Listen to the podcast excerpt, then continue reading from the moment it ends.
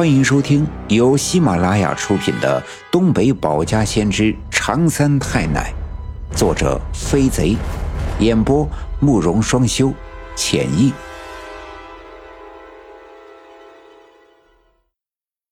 第二百二十三章：纯阳血驱散妖蛇毒，心未尽梦叹小阴坡。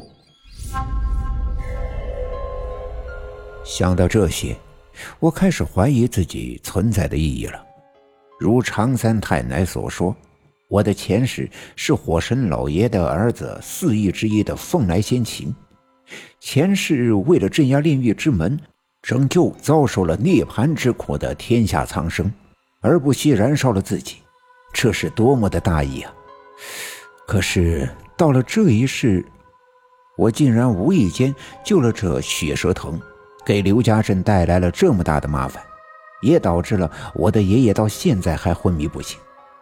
那么，我在这整件事情里到底扮演了怎样的一个角色？到底起了一个什么样的作用？而最终将会造成什么样的后果？如果按照这个逻辑去分析，这一切仅仅是因为我救了那个不该救的血蛇藤。是否我在过往的这些日子里，也做了一些我并没有意识到，但的确不该做的事情呢？那么，假如有，这些事情将会导致什么样的后果？那些后果，我能否有能力去承担？越想越复杂，越想头越疼。或许真的是我想的太多了。也或许是我这段时间以来，大脑接收的以及所激活的信息越来越多，一时间有些混乱，难以承受。不过，眼前最要紧的是如何让我的爷爷能够苏醒过来。我想到了血，最初是因为我的血喷溅在了血蛇藤的头上，救了他，他才兴风作浪；而在铁煞山的时候，他把我困在那个山洞。谎称要收我为徒，其实也是为了能够得到我的血来滋养他的生长。原来我的血有如此大的作用，那是否可以用我的血来救我的爷爷呢？想到这儿，我猛地坐起身来，没有穿鞋就跳到地上。在奶奶和爸爸惊讶的目光中，我跑到了外屋，抄起那把奶奶平时用来切菜的锋利的菜刀，跑到屋子里，来到爷爷的面前。奶奶和爸爸并不知道我要干什么，爸爸想要上来阻止，被我奶奶一把拦住。奶奶看了一眼爸爸，示意他不要惊动我。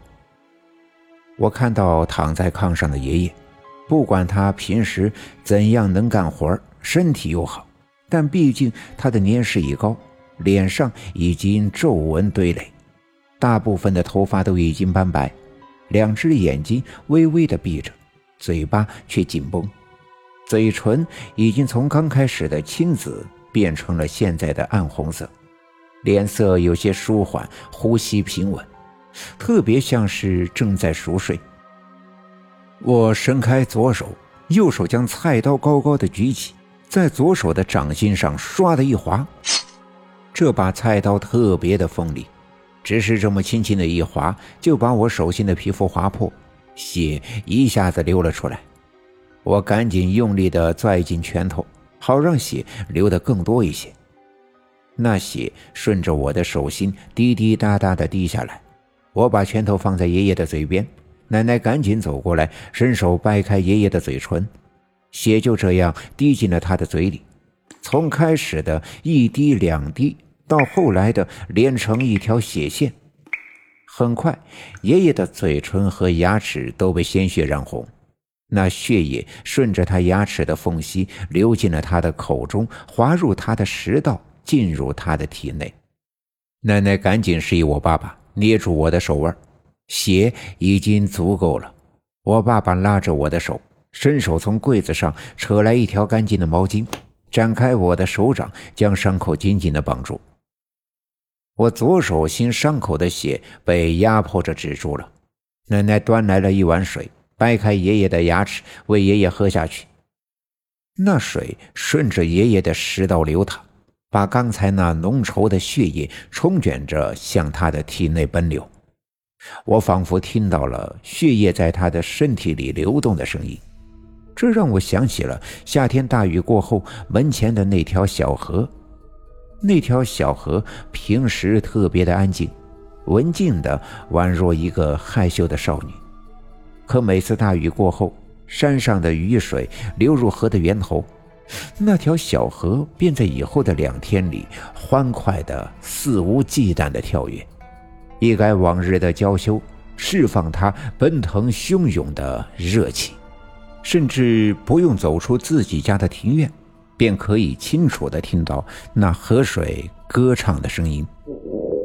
我爷爷肚子里叽里咕噜的一阵响动，他开始猛烈地咳嗽了起来，这让我们全家的人都十分的欣喜。